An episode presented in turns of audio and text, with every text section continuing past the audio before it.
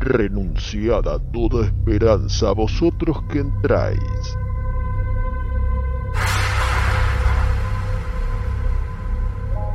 Estáis por cruzar el estigia que separa la realidad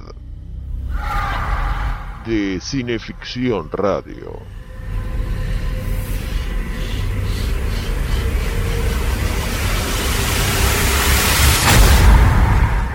Programa radial de cineficción, revista para aficionados en serio al cine fantástico.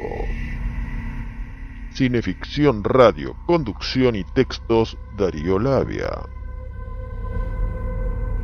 Invitado especial Chucho Fernández.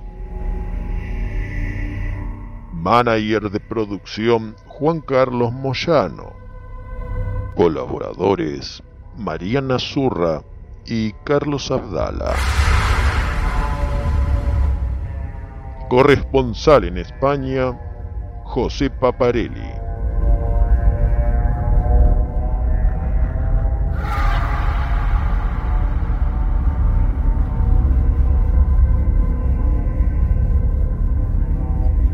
Desfalleciendo casi por aquella visión, sin saber ya si me hallaba en un sitio tranquilo o en el valle del juicio final, fui presa del terror y apenas pude contener el llanto. Y en el delirio de mis sentidos debilísimos y debilitados, oí una voz poderosa como de trompeta que decía, lo que vieres propálalo en un programa de radio. Y es lo que ahora estoy haciendo.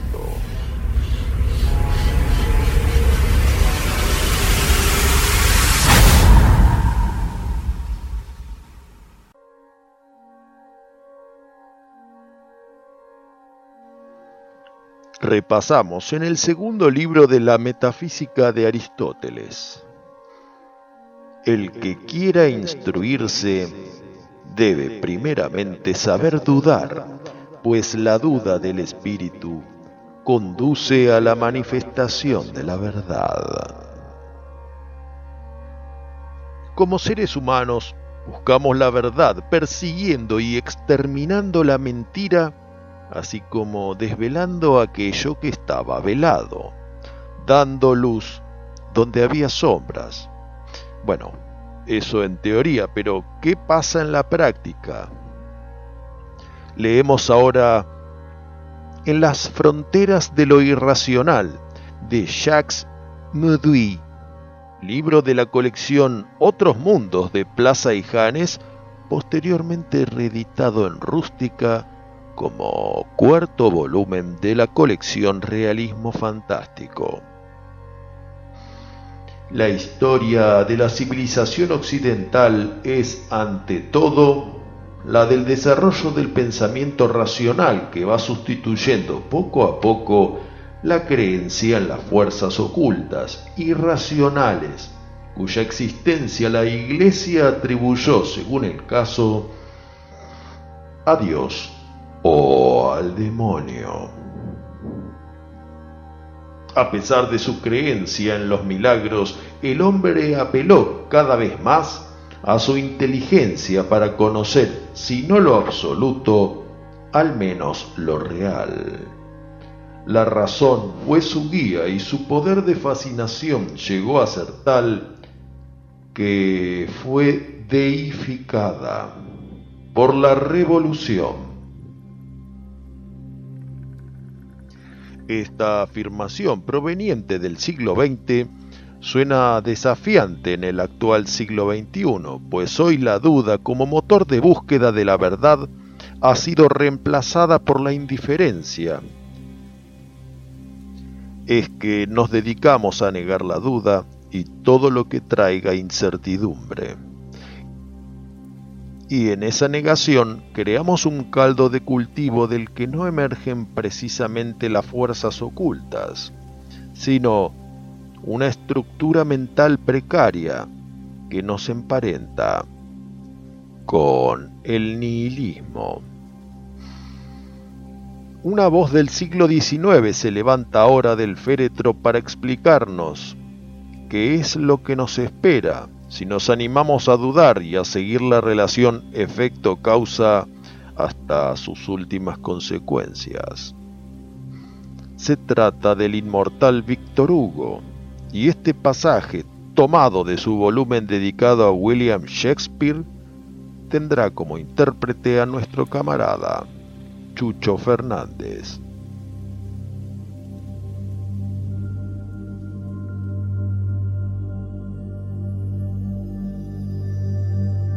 Todo hombre lleva su Patmos dentro de él. Es libre de subir o no subir a este terrible promontorio del pensamiento, desde el cual se perciben las tinieblas.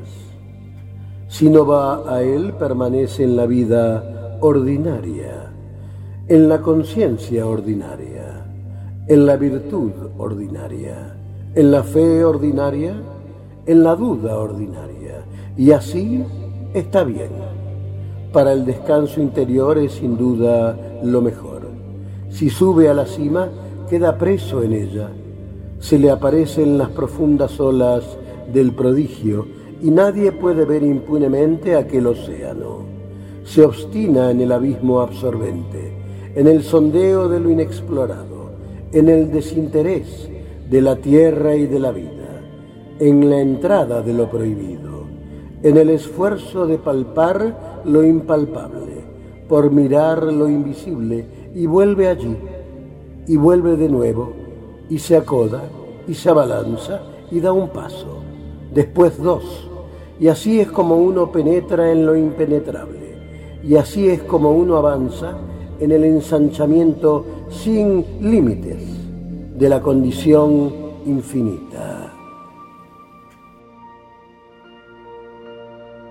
Y así es también como arrancamos esta noche dedicada a lo irracional en Cineficción Radio.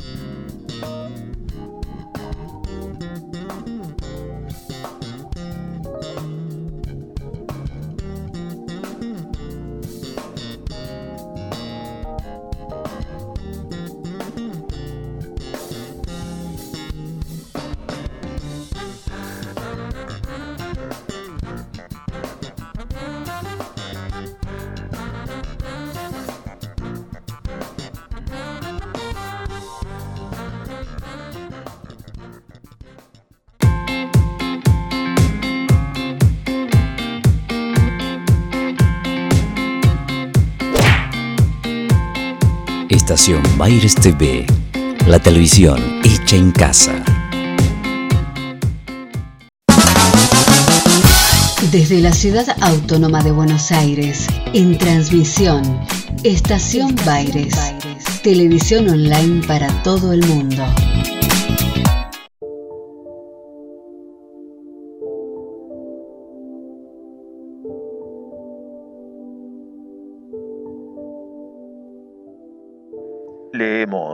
Capítulo primero antes de Adán del libro No es terrestre de Peter Colosimo, número 36 de la colección Realismo Fantástico publicado por Plaza y Janes en 1977.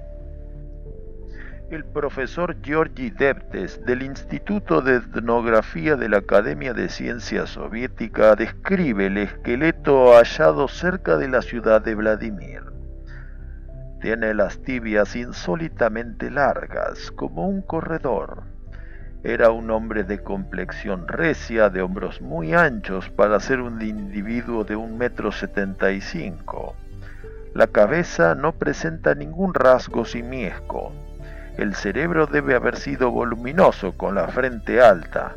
La barbilla pronunciada corresponde en todo a la del tipo humano actual. Este hombre vivió hace 52.000 años, cazando renos y mamuts en el corazón de Europa. Es un hallazgo sin duda interesante, dado el óptimo estado de conservación de los huesos que el hombre de hace 52 milenios fuera idéntico a nosotros, ya lo sabíamos. Pero la particularidad sorprendente es que el hombre de Vladimir vestía poco más o menos como se viste hoy, con un cómodo par de pantalones y una chaquetilla muy práctica. De su indumentaria no han quedado rastros, pero no es difícil reconstruirla basándose en las placas de marfil encontradas intactas que adornaban el justillo, las mangas y los calzones. Hace 15.000 años, las gentes representadas en las pinturas rupestres de Lusac-le-Château en Francia llevaban gorros y jubones, pantalones y túnicas, zapatillas y zapatos. Naturalmente hace 52.000, hace 15.000 o 5.000 años atrás, también existían hombres que andaban desnudos o cubiertos por pieles rudimentarias. Pero no siguen existiendo en nuestros días. No viven hoy en la Tierra razas por completo distintas de la nuestra.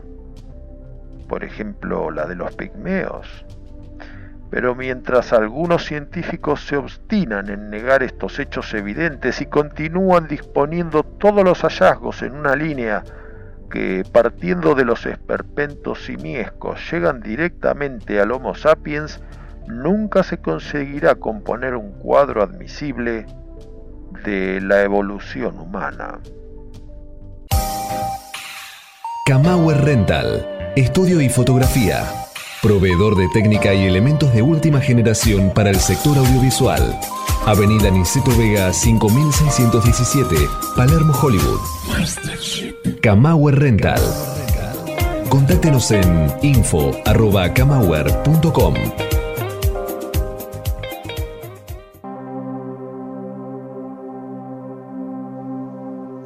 En el éter está sonando Cineficción Radio, acto segundo por Estación Baires y el Cinefanía YouTube Channel, ahora para sus 2.170 suscriptores a lo largo, a lo ancho y a lo interdimensional del universo conocido.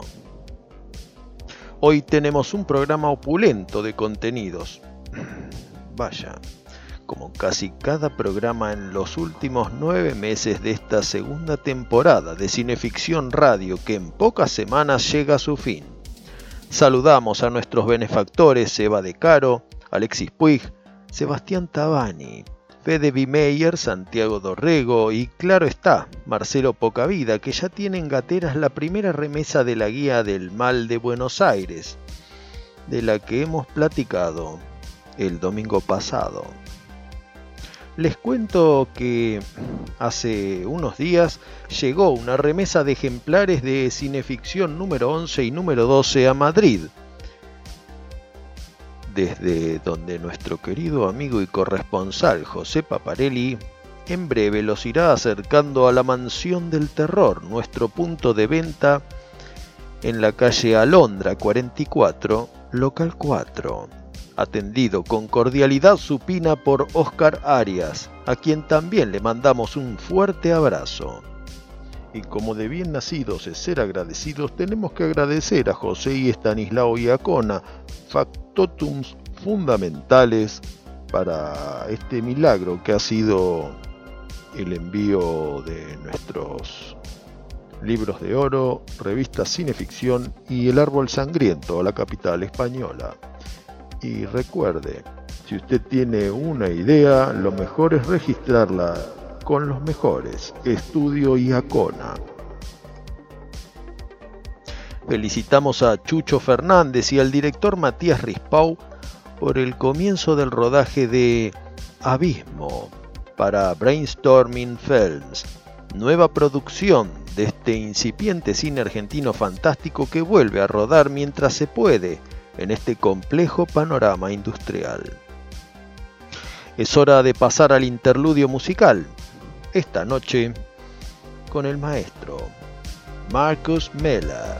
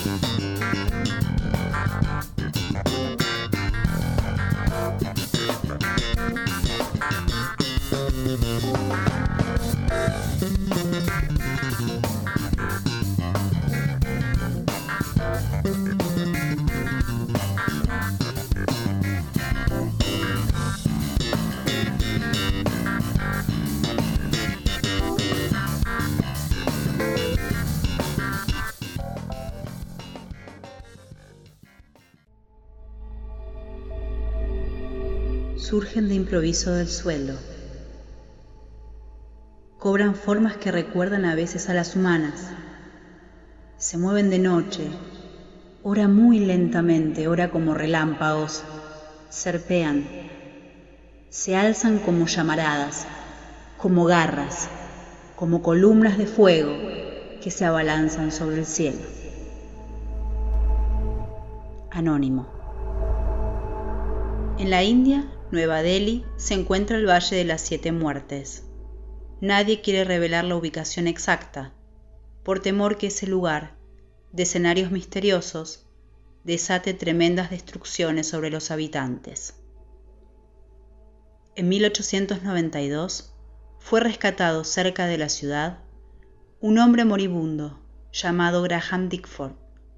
Este contó que había salido de una experiencia espantosa junto con otras personas, se adentraron en un misterioso valle, en plena jungla, donde sería el único sobreviviente.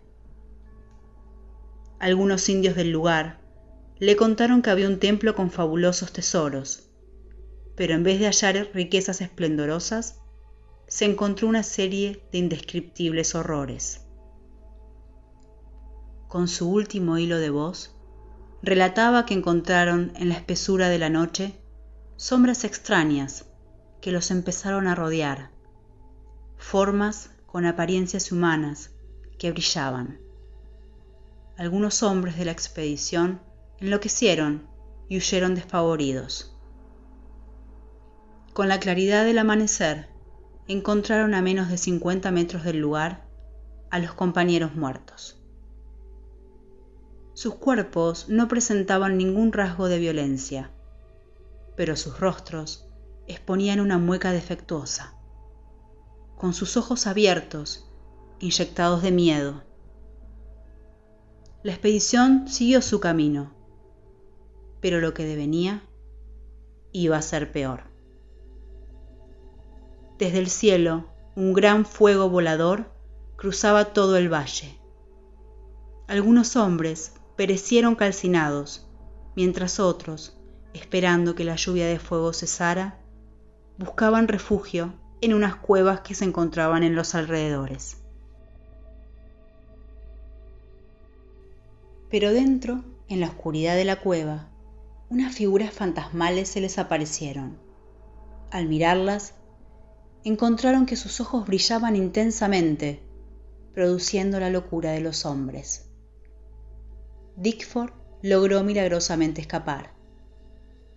Sin especificar cómo pudo llegar a que lo encuentren, balbuceando llegó a decir que había siete muertes espantosas que acechaban a quienes entraban al valle. Segundos después de la advertencia, Graham Dickford fallecía entre delirios. Durante mucho tiempo nadie tomó seriamente las palabras del moribundo, pero en 1906, una expedición organizada por el gobierno británico, siguiendo la descripción de Dickford, ingresó al Valle de las Siete Muertes. Si bien nunca hubo un reporte oficial de la travesía, fallecieron varios hombres de formas extrañas. En 1911, una segunda expedición se aventuró en el valle. De los siete hombres experimentados veteranos de la jungla que componían el viaje, solo volvieron dos. Nadie logró sacarles ninguna explicación de lo ocurrido a los sobrevivientes.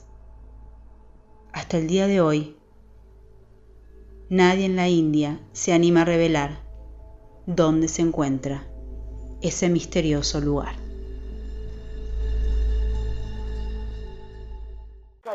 Con gran venganza y terrible ira Cineficción. los que intenten envenenar y destruir a mis hermanos. Domingos, entre las 20 y las 22. Soy el Señor cuando deje caer mi venganza sobre vosotros.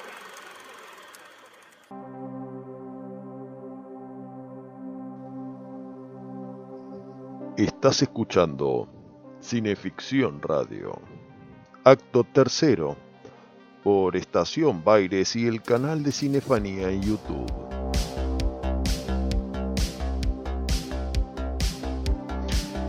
La doctrina de la Tierra cóncava nació en América a principios del siglo XIX.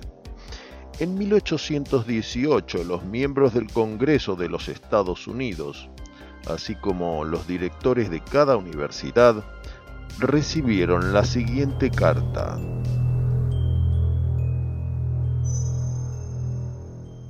Al mundo entero, declaro que la Tierra es cóncava y habitable interiormente. Contiene varias esferas sólidas, concéntricas, colocadas una dentro de otra y está abierta en el polo de 12 a 16 grados. Me comprometo a demostrar la realidad de lo que anuncio y estoy dispuesto a explorar el interior de la Tierra si el mundo quiere ayudarme en mi empresa. Firmado John Cliff Symes, ex capitán de infantería de Ohio.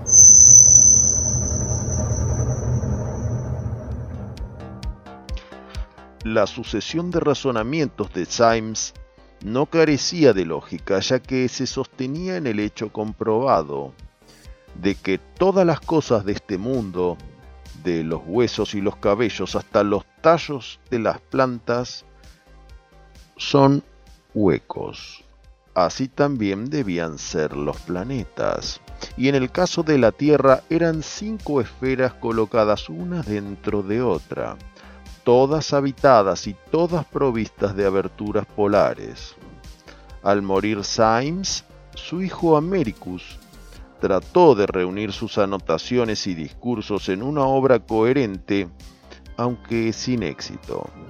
Suya sería la hipótesis de que al expirar los tiempos se descubrirían en el interior de la tierra cóncava a las diez tribus perdidas de Israel.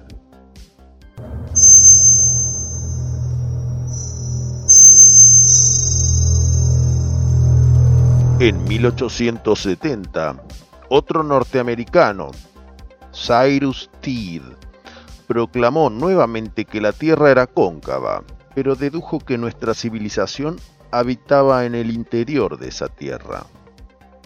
Su inspiración era bíblica, del libro de Isaías, así que en vez de pedir dinero al gobierno, fundó una religión, el corellismo, y difundió su doctrina a través de un periódico llamado la Espada de Fuego, que para 1894 contaba con unos 4.000 adherentes.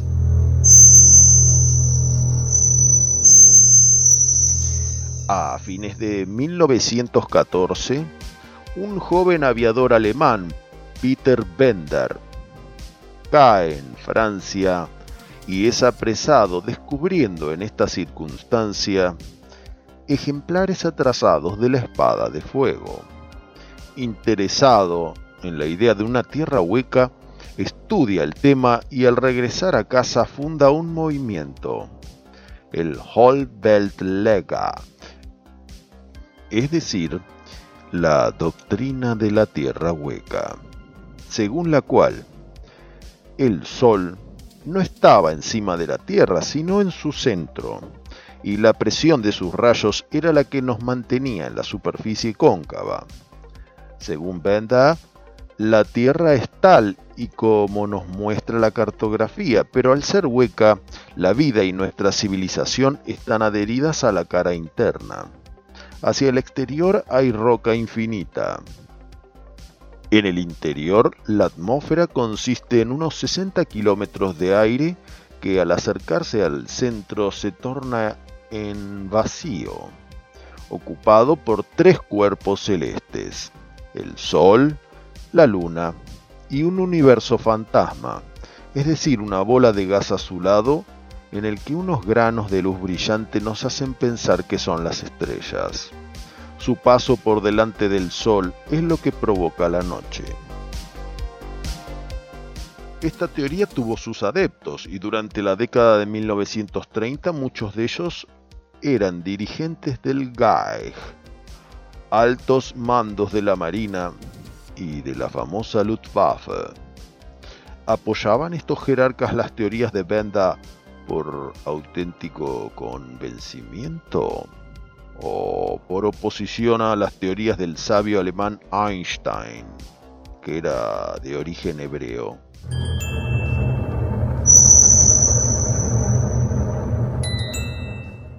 Dedican Bowles y Bergy un capítulo del retorno de los brujos a describir la evolución de las ideas sobre la Tierra cóncava y contrastan el hecho de que al provocar a Alemania la fuga de los sabios israelitas, sería Estados Unidos que los recibiría y les ofrecería presupuesto y laboratorios bien equipados para llevar adelante sus experimentos. La consecuencia fue que Norteamérica desarrolló la tecnología atómica y Alemania no. Allá, sin embargo, la doctrina de Benda tuvo un rival, los orbigerianos, partidarios de un gran universo en el que reina el hielo eterno y en el que constantemente luchan el hielo y el fuego. En determinado momento se pidió el arbitraje de Adolf Hitler, canciller del Reich, siendo su respuesta modelo de diplomacia y cintura política que muchos dirigentes allende el océano imitarían. No necesitamos en absoluto, dijo Hitler, una concepción coherente del mundo. Los dos pueden tener razón. Hoy en día, mientras el dogma de la Tierra plana cobra cada vez más adeptos, las palabras del Adolfo mantienen increíble e inusitada vigencia.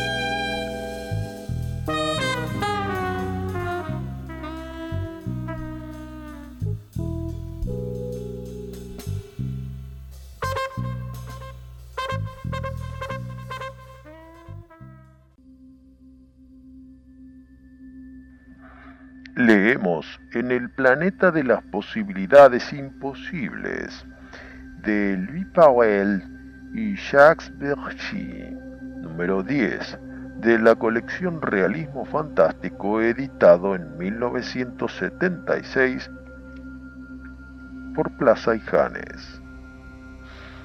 La explotación sistemática de la magia por la industria farmacéutica comenzó en 1926 con un trabajo convertido ya en clásico.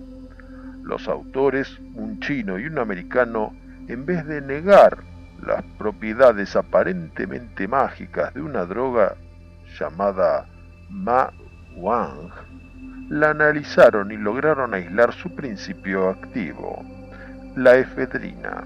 De este trabajo surgen todos los energéticos psíquicos, bencedrina, etc. El estudiante que toma comprimidos antes del examen apenas sospecha que practica una antigua magia. Años después, investigadores americanos extrajeron de la hechicería india la reserpina, de la que derivan hoy casi todos los tranquilizantes. Solo en Estados Unidos se venden cada año 2 mil millones de dólares en píldoras tranquilizantes. Sus consumidores ignoran que en otros tiempos ese tratamiento se reservaba a las víctimas rituales que debían presentar su garganta a la cuchilla del sumo sacerdote. La industria se halla lejos aún de haber explotado a fondo el tesoro de las antiguas magias y los taumaturgos primitivos siguen, según parece, adelantados en relación con los métodos de la química. Extractos de plantas u órganos, preparaciones mágicas, ungüentos, apenas estudiados debido a nuestro prolongado desdén del mundo no civilizado, como ha escrito Frank Belknap Long. La manzana, el árbol y la serpiente son los símbolos de grandes y terribles misterios.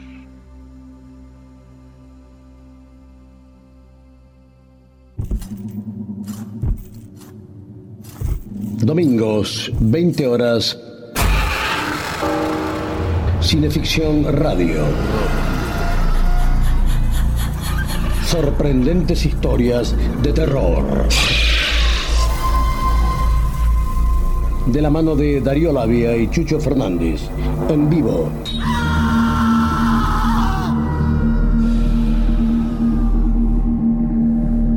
Para todo el planeta. Buenos Aires. Argentina.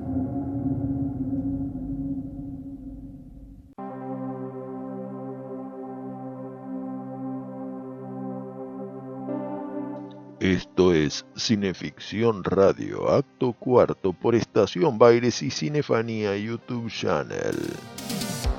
Y ahora sí, llegó la hora muy esperada por ustedes y por mí también de la entrevista internacional, aunque en este caso se trata de un argentino pero que hace décadas está viviendo en España. Nos referimos a nuestro amigo y columnista José Paparelli, formado en ciencias de la comunicación y gestión cultural, experto en lo que se refiere a cultura popular del siglo XX. José escribe en el Correo de España, colabora en el programa En la Boca del Lobo de Radio Ya y en el canal Historia con Patricio Lons, prestigioso periodista e investigador hispanista. Cuando le comenté la idea de realizar un programa enfocado en aquella colección de Plaza y Janes, Otros Mundos, que luego se reeditó como Realismo Fantástico y de la que tengo en mi biblioteca no más de una docena de ejemplares, José me dijo que tenía un montón y en tapa dura. Y claro, una cosa llevó a la otra, y aquí estamos para tratar de explicar a los oyentes de manera sucinta los contenidos de 144 libros de 300 páginas cada uno acerca de temas y cuestiones lindantes con lo paranormal, el esoterismo, las ciencias ocultas y las civilizaciones desaparecidas. Títulos tales como El enigma de la Gran Pirámide de André Poyat, el planeta incógnito, astronaves en la prehistoria, polvo del infierno y el ya mencionado No es terrestre, todos de Peter Colosimo, el tesoro cátaro y el oro de Rennes, ambos de Gérard Duzet, los extraterrestres en la historia de Jacques Bergy, los secretos de la Atlántida de Andrew Thomas, los relojes cósmicos de Michel Gauquelin, Grandes Enigmas del Universo de Gerhard Hennig, Mediums y Fantasmas de Roberto Que, Pasaporte a Magonia de Jacques Vallée. En fin, querido José, a pesar de que todos estos libros se editaron en España, presiento que esta pregunta nos transportará a la Argentina ¿Recuerdas cuál fue tu primer contacto con esta colección de Plaza y Janes, Otros Mundos? Bueno, el primer contacto con el realismo fantástico ha sido a través de esas tiendas de canje, ¿no? De compra y venta de, revistas y de libros. Y es otra de las cosas que, no sé si agradecerle o, o, no a mi madre, que mi, madre en realidad una, una gran lectora y compartía conmigo su pasión y nada, recuerdo, recuerdo por ejemplo una que estaba muy cerca de casa y que solíamos ir muy a menudo a, rebuscar a ver qué había ahí y ahí nos encontramos por primera vez con esta colección. Estamos hablando alrededor de mediados de los años 70 y el primer libro con el que me encontré y con el que tengo una relación muy, muy estrecha, eh, no solo por lo afectivo a nivel personal de nostalgia, sino por el impacto que me provocó, ha sido nada más y nada menos que El retorno de los brujos, eh, escrito por, por Powells y Berger. Y en realidad, gracias a este libro, hoy estamos hablando de realismo fantástico.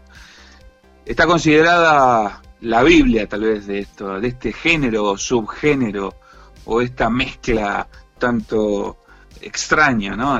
de, diversas disciplinas científicas y no tanto, ¿no? que dieron lugar a lo que es el realismo fantástico.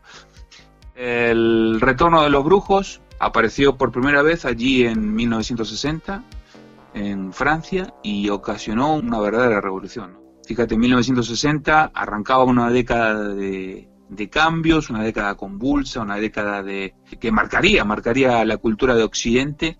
Y esta temática que estaba realmente lo que es el, realismo fantástico es algo que se recoge en el retorno de los brujos como una especie de herencia, ¿no? A esa, primera reseña que hizo eh, el legendario Ford. Claro, Charles Ford y el libro de los condenados.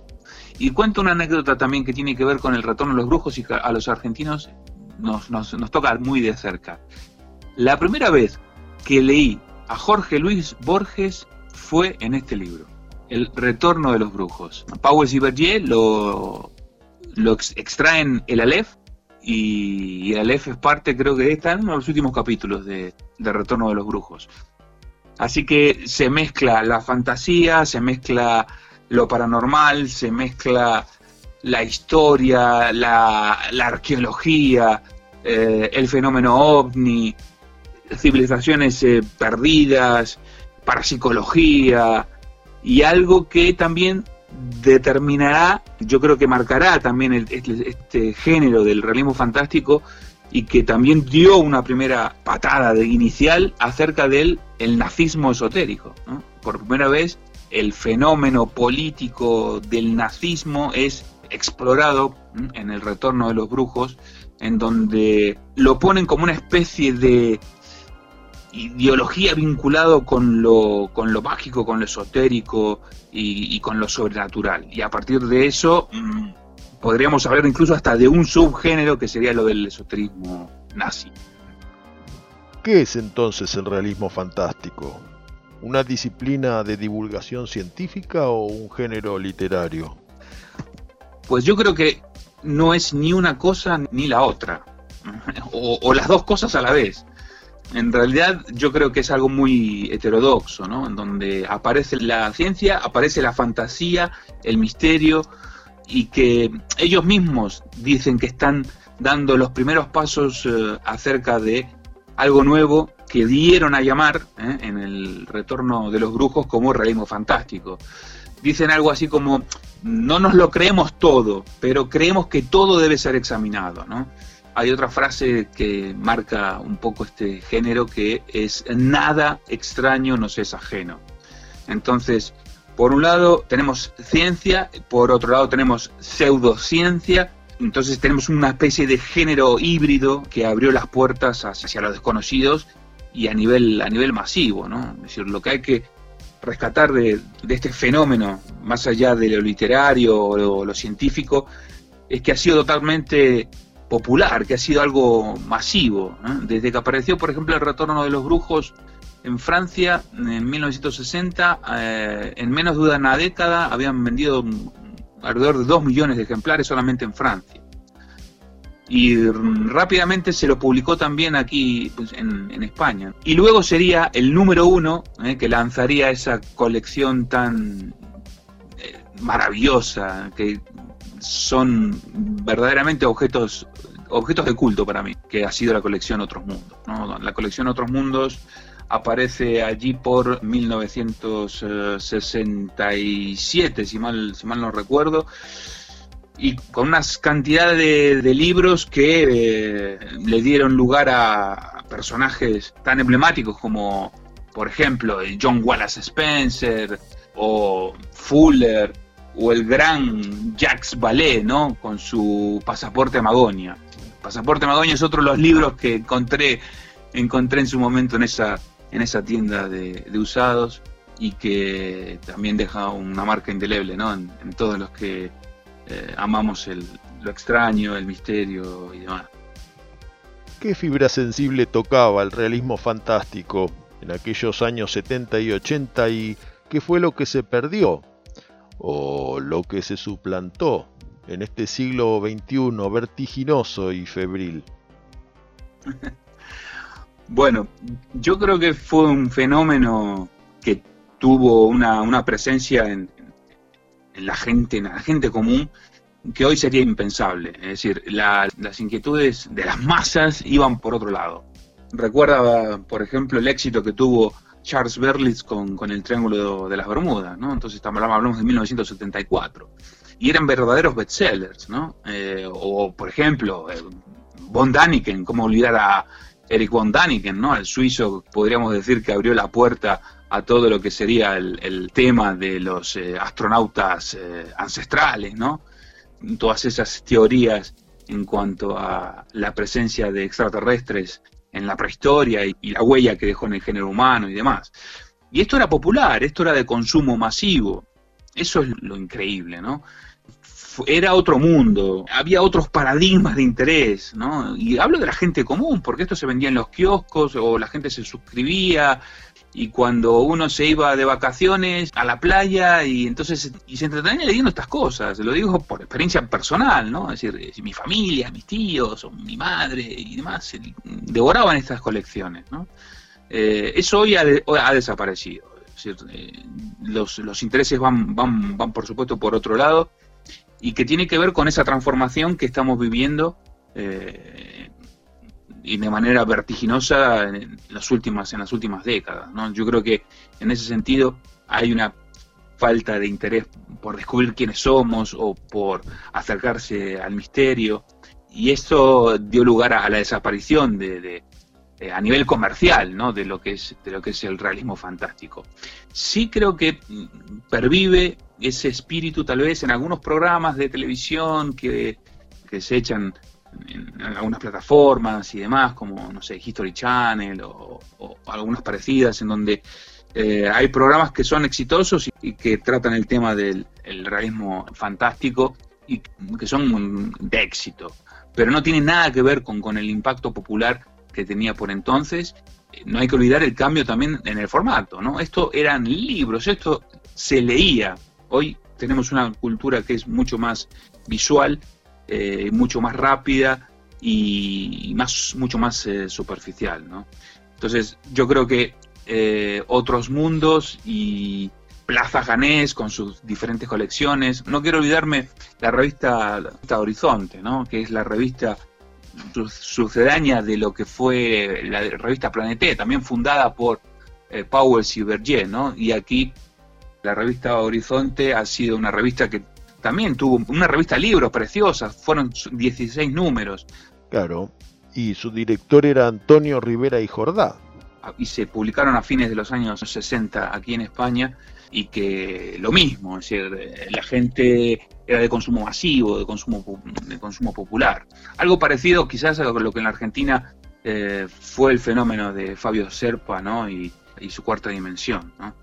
Entonces, eh, yo creo que estos son tesoros que hoy debemos conservar, debemos volver a ellos a, buscar un poco cuáles son los orígenes misteriosos de, nuestra cultura, eh, de nuestra genética, y, especular un poco con ello, y que no, no viene mal, no viene mal en estos tiempos, justamente como bien has dicho, de nihilismo y tal vez desesperanza.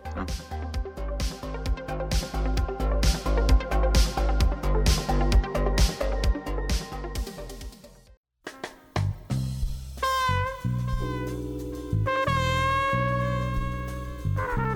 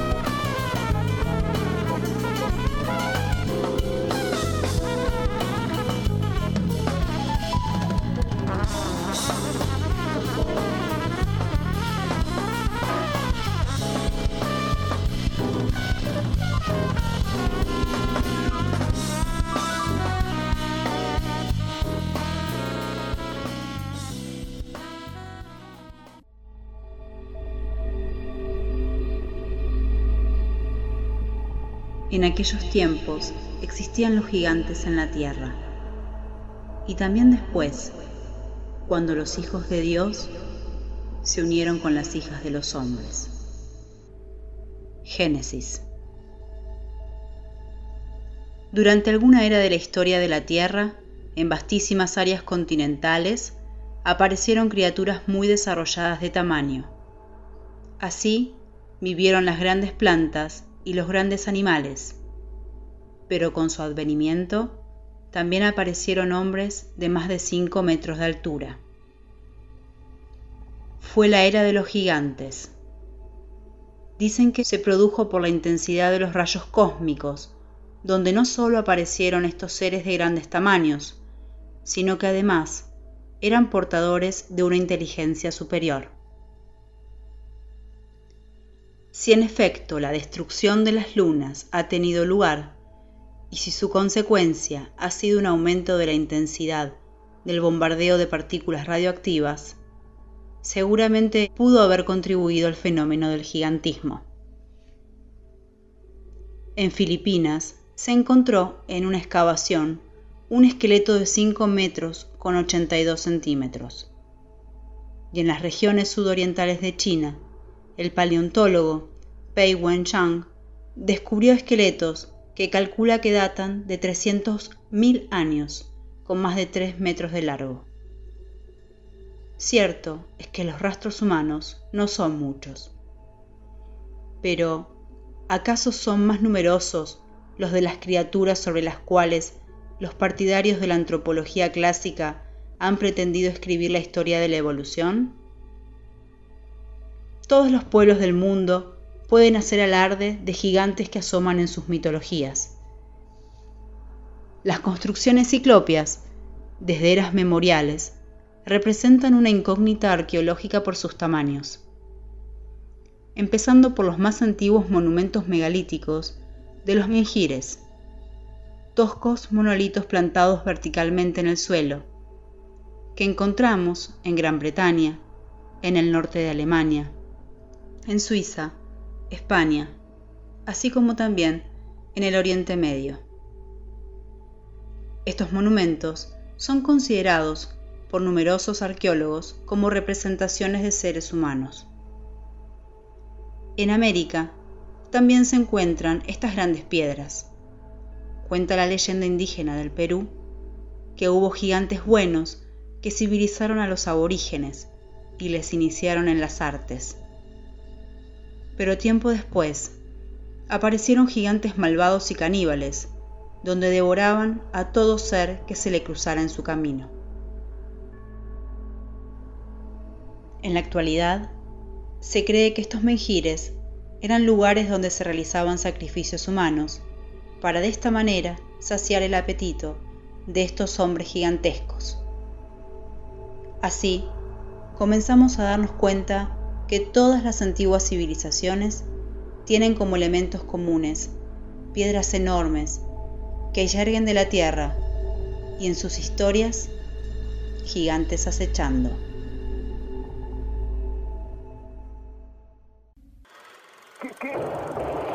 No se deje intimidar por el cine y los matones de Marcelius Wallace. Cineficción.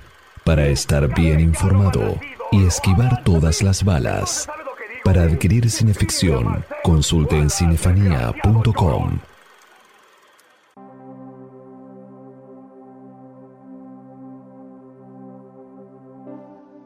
Bienvenidos a Cineficción Radio, quinto acto por Estación Baires y Cinefanía YouTube Channel. En 1970, la colección Otros Mundos publicó Recuerdos del Futuro, del autor suizo Erich von Diniken, que esta noche usaremos como excusa para repasar otros libros, pero más antiguos. Por ejemplo, un hit de la cultura sumeria, la novela de un inmortal que pudo haber venido de las estrellas. En el Museo del Irak encontramos un nuevo vestigio, importantes escritos de caracteres cuneiformes conservados para la posteridad. Es la epopeya más antigua de la humanidad, y también ella nos habla de misteriosos seres que vinieron a la tierra entre nubes de humo y fragoroso estruendo. A fines del siglo pasado, fueron descubiertas doce tablas de escritura cuneiforme en las que aparece grabada la epopeya del héroe legendario babilónico Gilgamesh. Otro libro sagrado, pero de origen indio, nos refiere también una guerra colosal entre dioses voladores. Este hindú está sumergido, absorto, en la sabiduría del Mahabharata. Es la epopeya nacional de la India, el libro popular por excelencia en aquel país. Sus 200.000 versos tienen una antigüedad de más de 3.000 años. He aquí un pasaje del Mahabharata. También en él encontramos desconcertantes testimonios sobre visitas de dioses. Una y otra vez nos encontramos la palabra vimanas. Son vehículos celestiales que con la ayuda del mercurio y un fuerte viento de propulsión vuelan a grandes alturas. Así es un vimana, según la reconstrucción hecha por el profesor Kazantsev, ateniéndose a la descripción del Mahabharata. Solamente un testigo presencial del despegue de un cohete pudo escribir estas palabras. Bima voló con su Vimana en un rayo de luz cegadora como el sol y con un ruido semejante al de un trueno.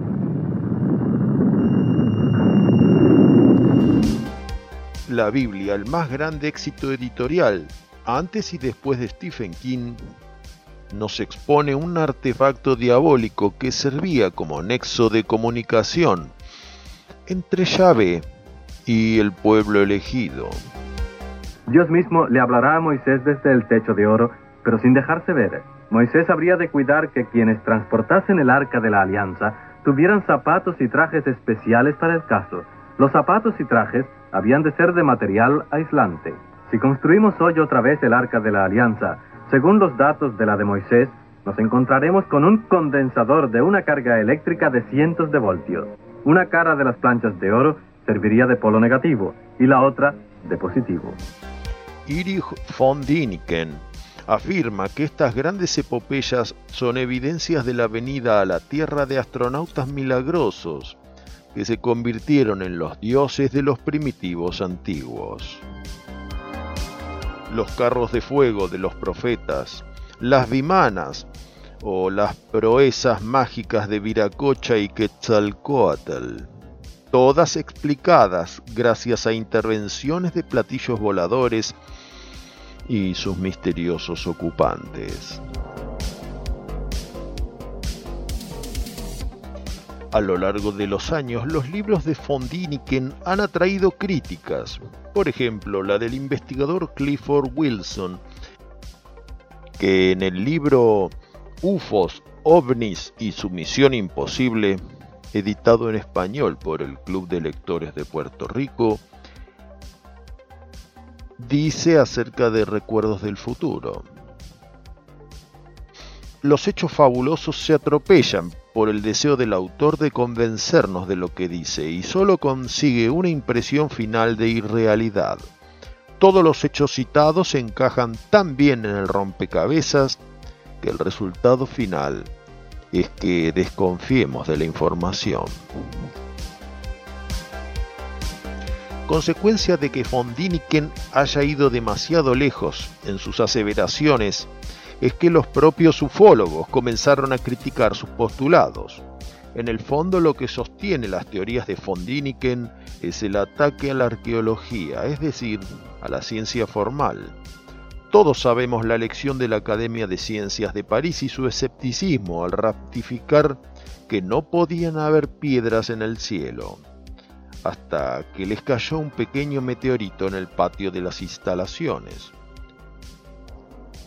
En el fondo, se trata de luchar contra el reaccionarismo conservador, al que se aferra el mundo científico, pero muchas veces también nosotros mismos. Pero esta noble estrategia no es más que un sofisma, que no se puede aplicar para derribar todas las construcciones de la ciencia moderna. Irse a los extremos es también una manera de alienarse. Recuerdos del futuro, sin embargo, se convirtió en un éxito imperecedero, tanto en español como en idioma inglés del libro saltó a la pantalla y los pasajes que escuchamos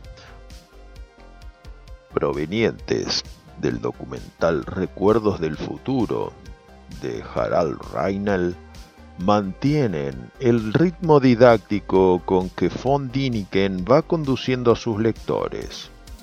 Ritmo que al traducirse a las ventas hizo historia e influenció otros dogmas como el de History Channel y su serie Alienígenas Ancestrales, que ya va por la decimosexta temporada y contando.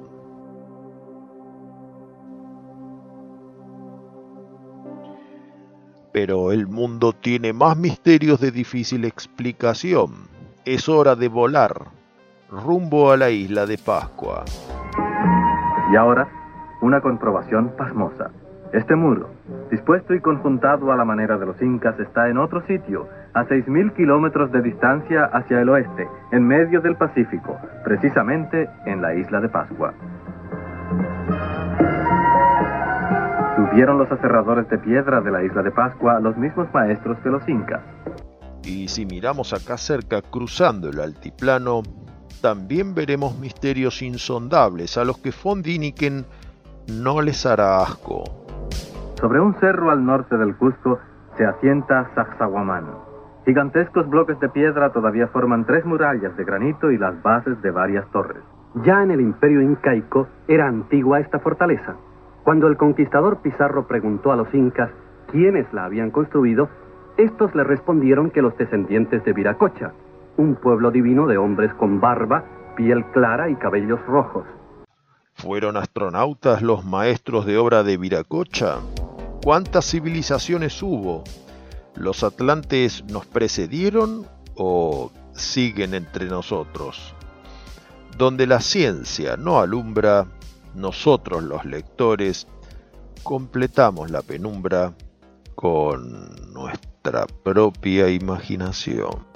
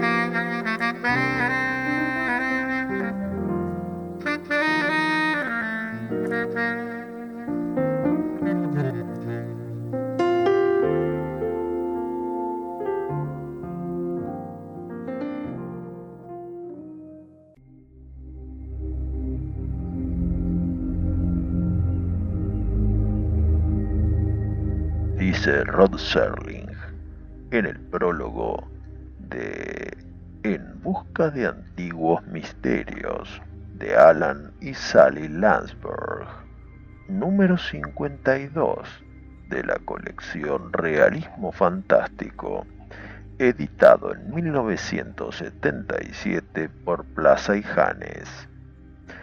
Hace un año atrás Alan Lansburg me llamó y me dijo que quería verme para hablar de algo nuevo que estaba preparando, de algo sobre visitantes procedentes del espacio exterior. Francamente, al principio el asunto no me sedujo mucho. Era un campo muy arado en el mundillo de la fantasía, me pareció rancio, pasado de moda. Si accedí a sentarme con él para discutir la idea, lo hice únicamente impulsado por nuestra amistad. Mi amigo, elocuente, empezó a farfullar de modo incoherente. Luego de un cuarto de hora, mi opinión era que se trataban de puras fantasías.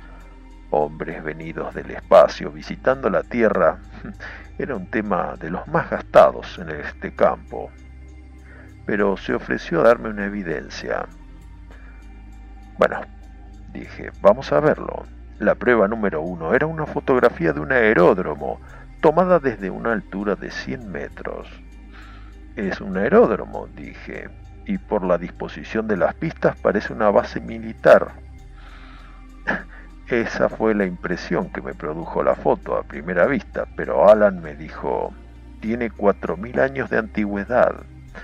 Después sacó de su cartera un montón de fotografías tomadas de todo el mundo, de sitios y cosas que no se suponía que debían estar allí dibujos de baterías eléctricas, naves espaciales, radios de transistores, todos correspondientes a la prehistoria. Si otra persona me hubiera mostrado esas fotografías, seguramente le habría dicho charlatán y habría tratado de descubrir el truco. Pero en virtud de los años que llevaba trabajando con Alan en la serie de televisión de Cousteau, Sabía que su dominio de la arqueología era superior al de un aficionado. No había ningún truco. Cuando terminamos, había visto yo pruebas más que suficientes para convencerme de que habíamos entrado en un campo de investigación nuevo y fascinante. Si nos poníamos a trabajar, descubriríamos más y más piezas de ese rompecabezas encerrado en la pregunta ¿De dónde venimos? caer mi furia con gran venganza y terrible ira Cineficción. sobre los que intenten envenenar y destruir a mis hermanos. Domingos, entre las 20 y las 22. Soy el Señor cuando deje caer mi venganza sobre vosotros.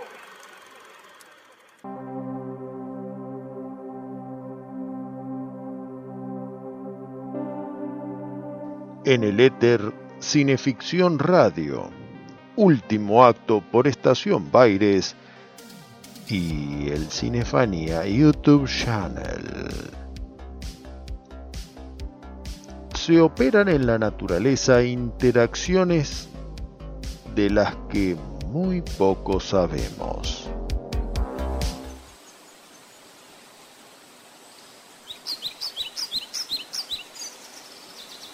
Un roble crece en un claro de bosque.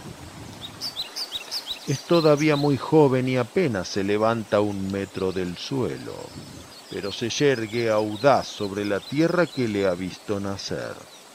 Parece alegre y orgulloso. Cerca de él nace una madreselva, la cual se esfuerza también por la vida, pero como no puede alzarse por sí sola, utiliza el roble como soporte que lo abraza y enrosca, hasta que el arbolito, incapaz de romper el lazo que lo asfixia, languidece y muere.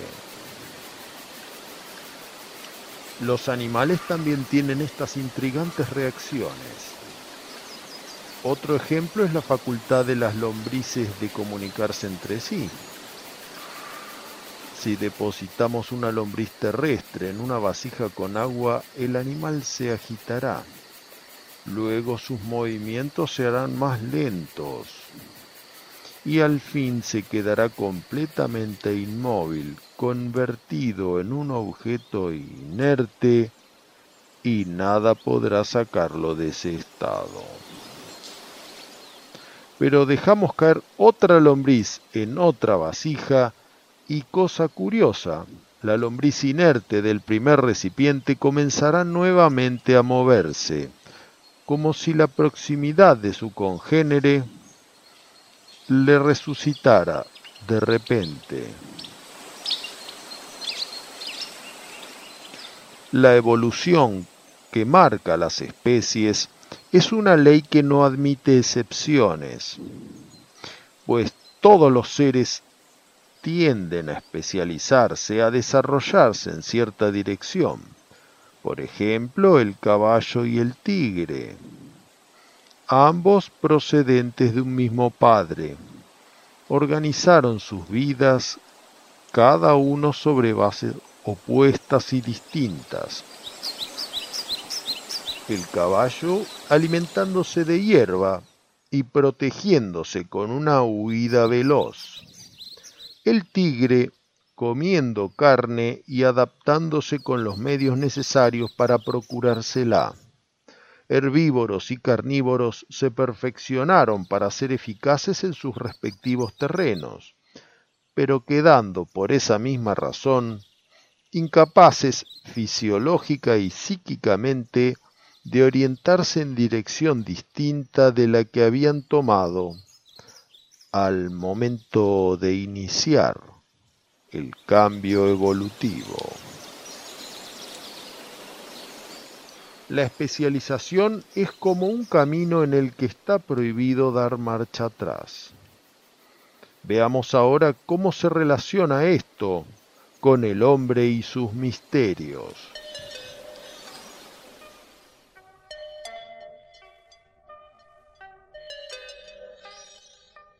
En el libro En las fronteras de lo irracional, Jacques Meduy enumera un montón de proezas en las que la mente interactúa con la materia. La mediumnidad, la levitación, las mesas giratorias, las materializaciones, dermografías,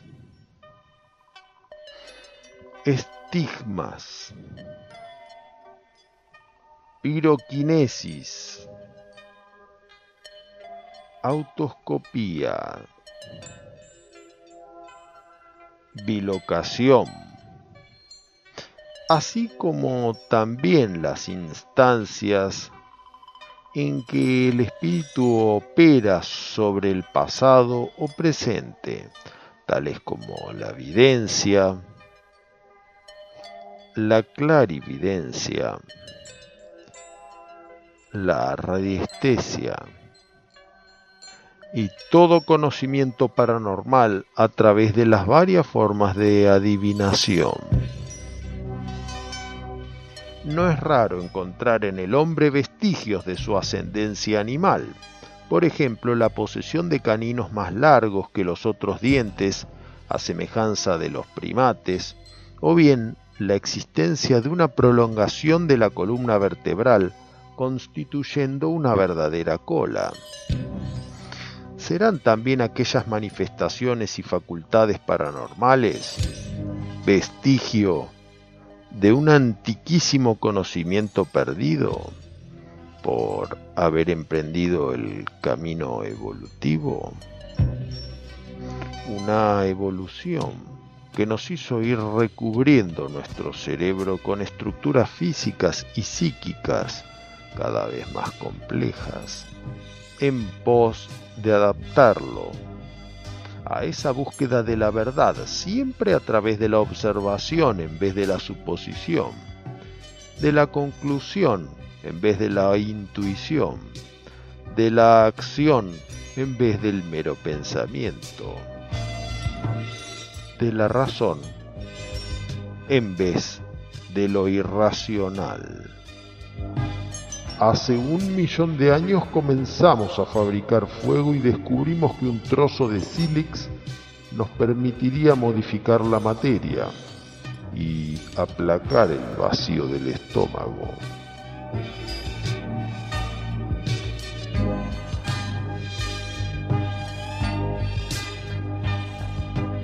A partir de ese momento dejamos de participar de la vida elemental pidiendo a nuestra precoz razón que nos facilitase los útiles necesarios para combatir un universo hostil.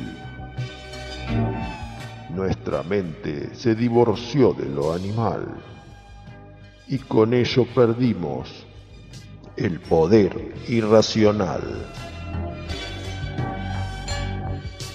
que hoy sutilmente atisbamos en esta nueva misión de cineficción radio.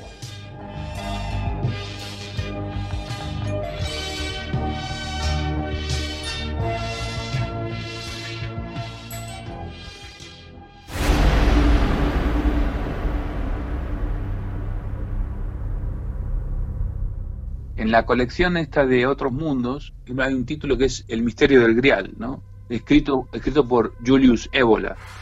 El tío, el tío este es un, es un personaje, vamos, que merecería una, una, una, película y sería un, éxito, creo yo, por lo menos, menos para nosotros, ¿no? El tío era un italiano, era descendiente de la nobleza siciliana y demás, y fue a la universidad y en la universidad el tío no se sintió a gusto porque no, no, no, no encajaba, no encajaba, ¿no? Veía mediocridad, y estoy hablando de, de, 1910, 12, por ahí.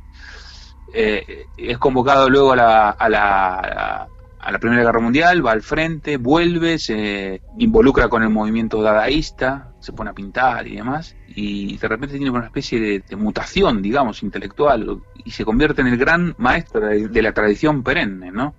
Entonces, es como una rama de la filosofía que rescata, digamos, las tradiciones más ancestrales, eh, las doctrinas más, eh, más auténticas de lo que es la, eh, la ligazón, digamos, con el poder político, con el poder espiritual, etcétera, etcétera, etcétera. Y entonces fue un autor muy incorrecto durante los años de entreguerra y con el ascenso de Mussolini, por ejemplo, nunca estuvo ni afiliado al partido fascista, ni nunca fascista, pero como tenía esa vocación, digamos, de rescate de las tradiciones más, este, más metafísicas, bajadas al plano de lo político, por ejemplo, él vio en lo que eran los, los movimientos, en el periodo de entreguerra, lo que era el fascismo, lo que fue el nacionalsocialismo, otros movimientos vinculados al fascismo, vio como una especie de vuelta a la tradición. Entonces el modelo de, de sociedad que él, tenía era un poco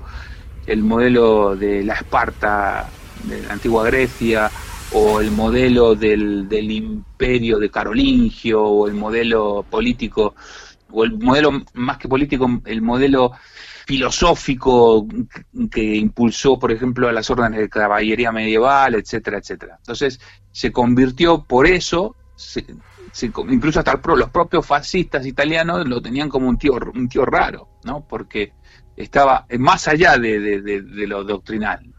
Bueno, y el tío, por ejemplo, eh, se tuvo que, tuvo que, tuvo que emigrar, se tuvo que ir, estuvo, estuvo en Austria y cuando finalizó la, Segunda Guerra Mundial hubo un bombardeo quedó, y quedó muy mal herido y quedó paralítico.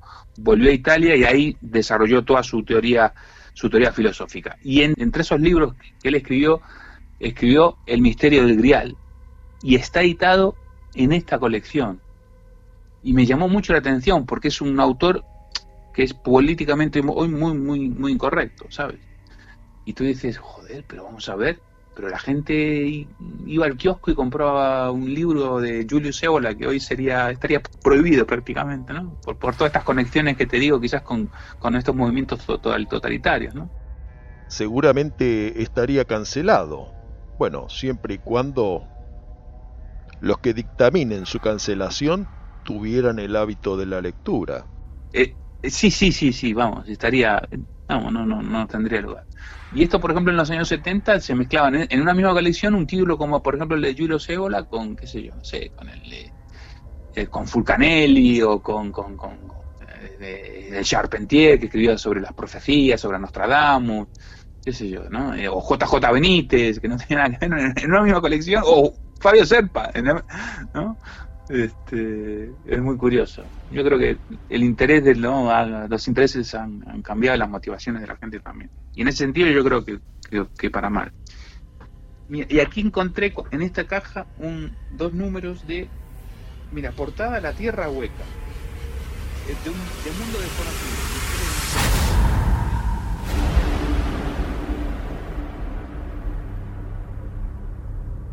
Queridos amigos, esto ha sido Cineficción Radio.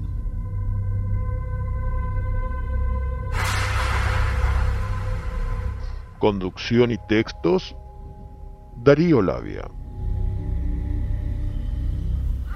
Relatos, Chucho Fernández.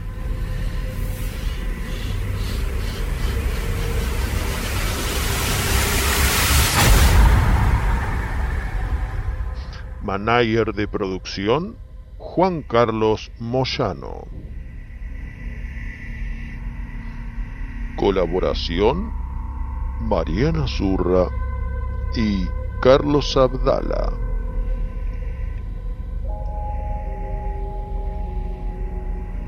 Corresponsal en España, José Paparelli.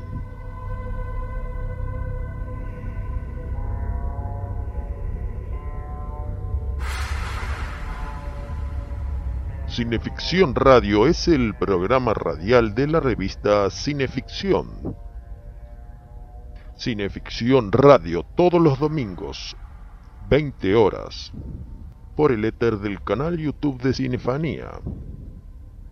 Y luego se puede escuchar en anchor.fm, Spotify y numerosas plataformas. Cineficción Radio, el programa que refleja sus datos en IMDB. Respalda Estudio Iacona. Para proteger una idea, mejor registrarla con los mejores. Estudio Iacona.